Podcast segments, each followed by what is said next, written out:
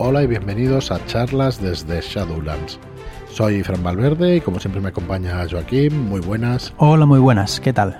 Muy buenas, pues hoy martes de Dungeons and Dragons y no hay sorpresa, no vamos a quitar Dungeons and Dragons, pero como en toda esta preventa de técnicas, consejos y trucos para jugar a rol, vamos a tratar otro de los truquitos que nos enseña Sirio. Eh, yo creo que esto es una técnica, la verdad.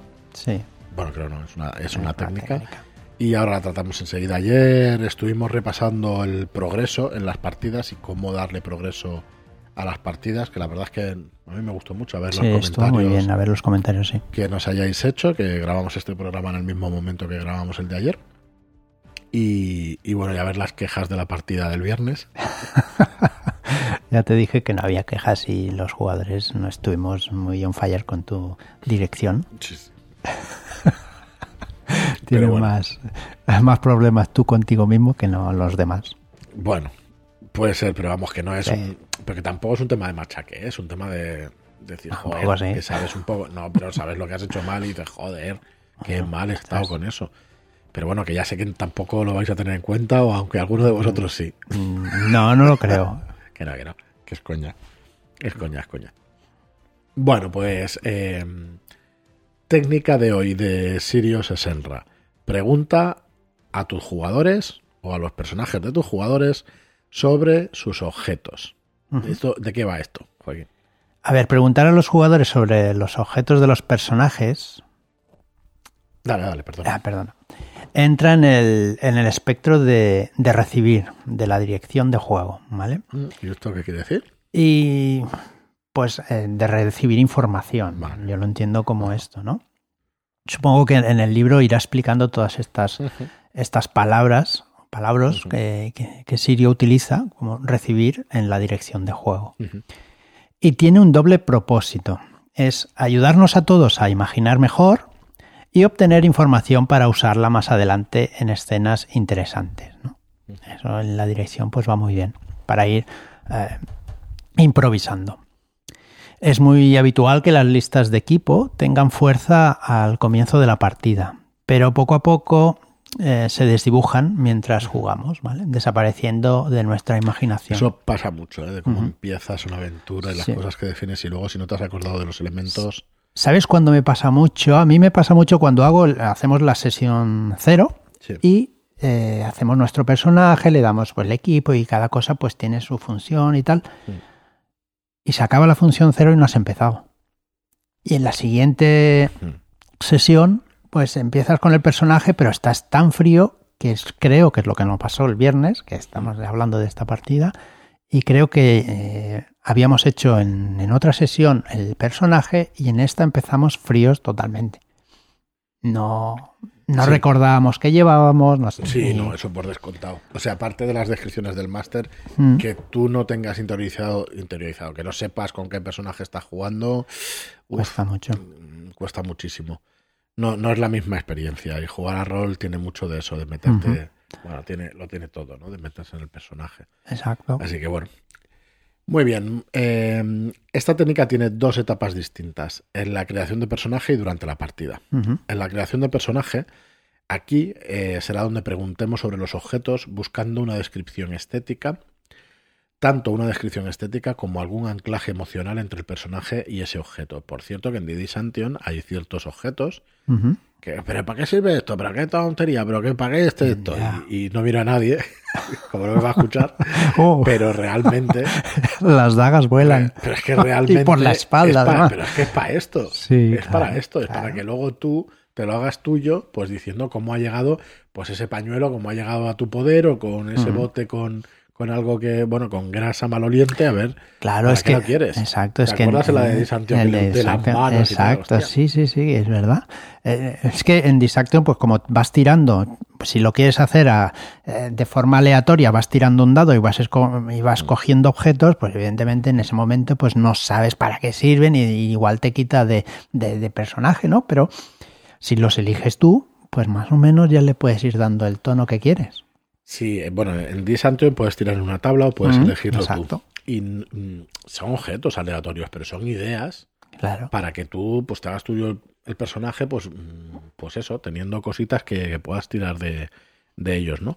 Entonces, en esa etapa eh, hay que hacer preguntas sugerentes que ayuden al jugador y a darle profundidad a su equipo, a su equipo entendido como objetos que tengan, ¿no? Haciendo que esa sartén que cuelga de su mochila tenga una pequeña historia que contar.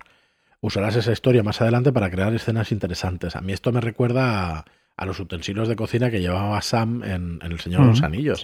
Y hostia, en ningún otro libro he visto que le den uso a, a esos utensilios de cocina y tal, a cosas que parece que no tengan importancia pero cuando cogen aquel conejo y guisa el conejo con aquellos utensilios y con una pequeña, me parece que era, no me acuerdo lo que tenía, algunas hierbas o sal o alguna cosa, hostia, mm, parece que estás viviendo la escena, ¿no? Son esos pequeños detalles con los que, con los que te quedas más. Bueno, pues esta es la primera etapa, la creación de personaje. Y luego durante la partida eh, vamos a pedir descripciones empleando el escenario como excusa para reforzar esos elementos conocidos y para causar posibles suspicacias y crear en los jugadores estados concretos. Piensa por un momento en la cantidad de objetos llamativos que pueden tener los personajes. Anillos, colgantes, tatuajes, armas. Puedes hacer de todo eso un arsenal de, eh, escenas muy divertidas para tus partidas. Si alguna vez se te cae el tarro ese de grasa maloliente y tal, hostia, pues ya tienes ahí una escena que dices, joder, que, puede ser que te huela algún animal o que Exacto, sí, bichito y tal. Y todo Me parece que lo usaste para el frío, ¿verdad? O algo así. No, creo que encontramos algo extraño y, ahí, con esa, es verdad. que puedas tocarlo sin que te contamine o algo por el estilo. Sí, sí, es verdad. Que, no, servía para nada, pero en realidad quedó... Eso es lo que pensabais vosotros. pero quedó muy chulo todo eso, sí. Es que es, eh, sí, es verdad. Yo para mí quedó chulo. Eso, mm. hostia, está, estuvo guay. Son cositas para que meterte aún más dentro del juego, ¿no? En realidad, como soy un sinvergüenza, lo que quería era demostrarle que servían para algo los, los objetos. Iba por ahí la cosa. Sinvergüenza, yo, yo, tengo palabras más fuertes. Eh, curiosamente, pues quedó bien. Quedó bien porque es que yo creo que es para eso. Y, y, no creo que esté mal, sino que al contrario, ¿no? Que te da, te da bastante bastante, te da bastante que imaginar, ¿no? A partir de eso. Bueno, con una dirección aliada de los personajes, la dirección aliada, si no os acordáis, hay tipos de direcciones. Aliada de los personajes es que tú directamente haces cosas para que los personajes se flipen, que los personajes tienen que gustarte como director de juego, ¿vale? Pues con una dirección aliada de los personajes, saber qué les flipa te ayuda a fliparte con ellos.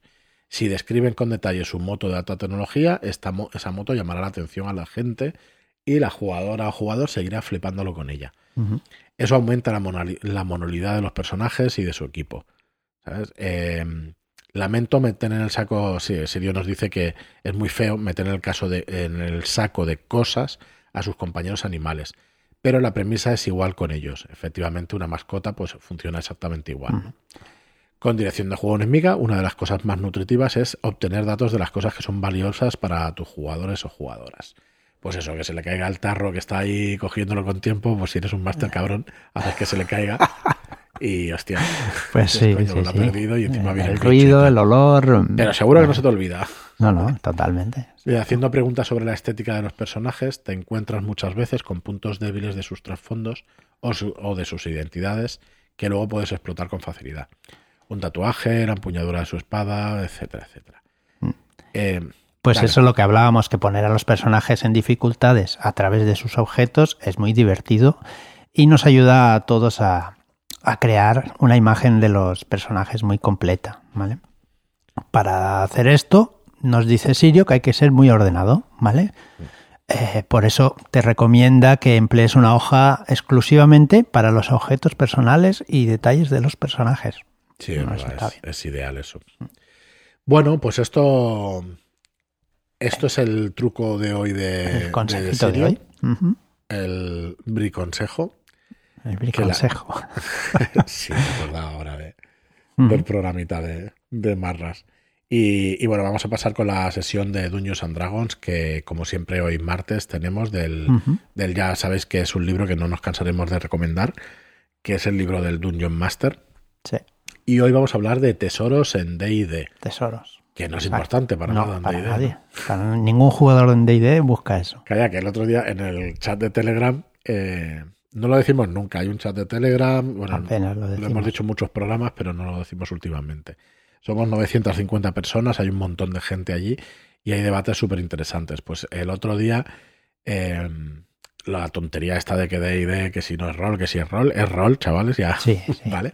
Pero bueno, eh, eh, hablaban de los puntos de golpe, como puntos de vida y todo eso, y están disociados, no es lo mismo, hay una descripción exacta en la quinta edición, hablando de qué representan los puntos de golpe, y yo hice la broma, que no era broma, era que, bueno, que D&D es un Eurogame en realidad, pues tú gestionas tus recursos como hoja de personaje y, res- y- y utilizas tus puntos de vida sí. para saber si te vas a tirar de un quinto a nivel 10 y tienes 60 puntos de vida, o los que tengas, sabes que no vas a morir. Bueno, sí, sí, sí. Entonces, Vale. pues me tiro por la ventana y tal, entonces tú haces esa gestión. Digo, D&D es más, eh, es un, euro, un Eurogame y tal. Para los que no lo sepan, un Eurogame es un juego donde eh, apenas hay azar y tú tienes que jugar con la matemática para, para hacerte con la victoria, ¿no? De alguna manera, Sí. por, por explicarlo rápido y mal. Y yo creo que tiene mucho de eso. Y de hecho me contestó Nacho que, Sí, que que tiene más de lo que crees. Digo, no, no, si, si lo digo medio en Eh, serio. Nacho es un gran jugador de de D&D y muy conocedor de las reglas y de todo. Es un juegazo. Sí. Dungeons and Dragons es un juegazo, por eso juega tantísima gente y por eso tiene el éxito que tiene. Aparte del marketing y de todo lo demás, pero es que es un muy buen juego. Así que bueno, los tesoros efectivamente, fuera coñas, pues es una cosa súper importante Ujú. Eh, dentro de la ambientación y dentro de la mecánica incluso de D&D. Sí, al final los personajes aspiran a todo tipo de cosas, ¿no? Gloria, conocimiento, incluso justicia, pero también buscan fortuna, ¿vale? Y en este capítulo pues vamos a hablar pues de, de dónde colocar los tesoros en las aventuras, eh, de recompensas especiales, de objetos mágicos y los tesoros pues mundanos, ¿vale? Para empezar, empe- hablaremos de los tipos de, tesoros. Pues existen las monedas, que es el más clásico, ¿no? que son piezas pues, de oro, de plata, de, de cobre, por ejemplo, y son la forma, pues eso, más básica de un tesoro. Y podemos darle un peso también, que esto es interesante y no creo que... Bueno, igual, como no juego demasiado, no sé si se utiliza mucho el peso. Debería utilizarse, pero No, no, normalmente no se utiliza mucho. Vale. Hay, hay grupos de juego que sí, Depende pero del grupo, general sí, ¿no? Supongo que si eh, juegas aventuras de más, común. más de viaje, ¿no? De aventuras de viajar y tal, entonces el peso es importante. Es más de sentido común. Si tú vas a cogerte tres armaduras pesadas, pues no puedes llevarlas, Ya, ya, ya. ¿sabes? Pero seguramente se quedan por el tintero un montón de, De cosas. un montón de cosas, sí. Pues 50 monedas serán una libra, unos 450 gramos, más Joder. medio kilo. Pues como lleves 500 monedas, pues, Pues pesa un huevo. O sea que coges un tesoro enorme y a ver cómo te lo llevas, ¿no? No puedes llevarlo, No puedes efectivamente. llevarlo. Pues das dos viajes. Eh, piedras preciosas. Pues pueden ser, son pequeñas, ligeras y fáciles de guardar y su, su valor oscila entre las 10 piezas de oro de una malaquita hasta las, perdón, 5.000. hasta las 5000 de oro de un zafiro negro. Pues es fácil. Dejáis todas las monedas y os cogéis todos los Pues zafiros todos negros. los zafiros negros, que no pone peso, con lo cual no pesa. Bien. Eh, después tenemos obras de arte, pues ídolos de oro, cuadros, retratos, platos enjollados, cositas así. También en, en el libro, eh, como les encantan las tablas, pues eh, tienes tablas empezando desde las 25 piezas de oro que de unas vestiduras de tela de oro hasta las 7 7.500 piezas de oro de una corona de piedras preciosa, preciosas e incrustadas, ¿vale? Y después, ¿qué más tenemos? Tenemos objetos mágicos. Ahí puede ser cualquier cosa, desde armaduras, pociones, pergaminos, anillos, ¿vale? Varitas o armas de- son ejemplos, ¿vale? Eh, estos objetos también eh, pueden tener una rareza que puede ser común, infrecuente, raro, muy raro y legendario. ¿Vale? Estos son los tipos. Estos son los tipos. Luego vamos a, a encontrar tesoros aleatorios, ¿no? Hay Mm. muchísimas tablas. Cada vez que, que oigo aleatorios me sale el baile aleatorio. No sé qué es. Es que claro, con mis hijos veía mucho eh, una serie de, de unos youtubers que empezaban baile aleatorio, empezaban a bailar allí. era, era lo que había. Con mis hijos lo, lo veía mucho eso. Hostia, no, no lo he visto yo. Hasta el nombre no me Hostia, acuerdo. están con los youtubers todo el mundo. Uf. Claro, nosotros igual, viendo lo nuestro de Claro, eso, Evidentemente está todo, toda la civilización con los youtubers. Cada uno con su tema, pero Sí, es sí, así. sí. Mm. Bueno, en, eh, aquí en este apartado del libro hay un montón de tablas aleatorias para generar eso, un montón de tablas para generar de forma aleatoria el tesoro que pueda tener un monstruo acumulado o que lo lleve encima. La clave de un buen tesoro es que los jugadores se sientan recompensados por jugar y los personajes sean recompensados por sobreponerse a peligrosos desafíos. Tablas de tesoro. Mm, Nos podemos basar, están basadas en el desafío de un monstruo, están separadas en valores de desafío, así que las podemos utilizar de manera que se puedan determinar cuánta riqueza lleva encima un monstruo. Lo que decíamos de los Eurogames. Sí, sí, cada, cada monstruo pues tiene su valor de desafío y los tesoros que lleva encima pues también puede ser. Esto decir que es, es como aleatorio. Si tú quieres que un monstruo lleve una cantidad inconmensurable de tesoro, pues lo lleva y punto. ¿eh? Cada uno en una aventura pues puede hacer lo, lo que quiera. Tablas de tesoro personal. Estas tablas pueden ayudar para determinar si el monstruo tiene interés en acumular el tesoro o solamente lleva lo que va cogiendo a las criaturas que ataca. Te da un dado de 100 para saber cuántas monedas lleva encima mirando en la tabla. Si no tiene sentido que lleve monedas, puedes variar su valor en obras de arte o en lo que quieras. Exacto. También tenemos eh, tablas de obras de arte, tablas de joyas, de todo. Tablas de tesoro acumulado. Son tablas que nos ayudarán a crear los tesoros acumulados por uno o varios grupos de monstruos. Para, para usar la tabla necesitaremos el valor de desafío del monstruo jefe, del líder o del que presida la mazmorra. Y también se puede utilizar el desafío medio del grupo si el tesoro es un regalo de un benefactor. Lanzamos un dado de 100 y consultamos la tabla para poner monedas, obras de arte o piedras preciosas, zafiros negros, Es y utilizaremos la tabla para determinar si contiene objetos mágicos. No existe un valor estipulado y puedes tirar las veces que quieras para dar tanto o tan poco tesoro como, como tú quieras. Solamente volver a tirar y sumar los resultados y ya está. Bueno, los objetos mágicos. Eh, a ver, los objetos mágicos pueden ser encontrados en, en los tesoros de monstruos conquistados o ser descubiertos en, en cámaras secretas perdidas de, de tiempos atrás, ¿vale? Estos objetos dan a los personajes cualquier cualidades asombrosas o complementar las que ya tienen, ¿vale? Como decía antes, tienen una rareza. Los objetos tienen una rareza distintiva, ¿vale? Eh, común. Lo pueden encontrar personajes de nivel 1 o superior y suelen tener un valor de entre 50 y 100 piezas de oro. Las infrecuentes también las encontrarán personajes de nivel 1 y- o superior y tienen un valor de 100 a 500 piezas de oro. Las, eh, las raro, las, los objetos de mágicos raros, ya los pueden encontrar los, los de forma normal, entre comillas, los eh, personajes de nivel 5 o superior. Y tienen un valor de también de 500, de 500 a, a 1000. Creo que eso me equivocaba el número, pero bueno. da igual. Sí, ya lo corregí. Después existen las muy raras, que son de nivel 11 y superior, y las legendarias de, de nivel 17 o superior. Eh, los más comunes son, los eh, que hay más en el, multiverso, ¿no? Pero se entiende que sugieren que hace cientos de años que se, que se hicieron y por distintos y se perdieron en, en el, en el multiverso por distintos efectos de guerras, cataclismos y otros percances. Eh, todos los objetos hay que decir que son difíciles de crear. ¿vale?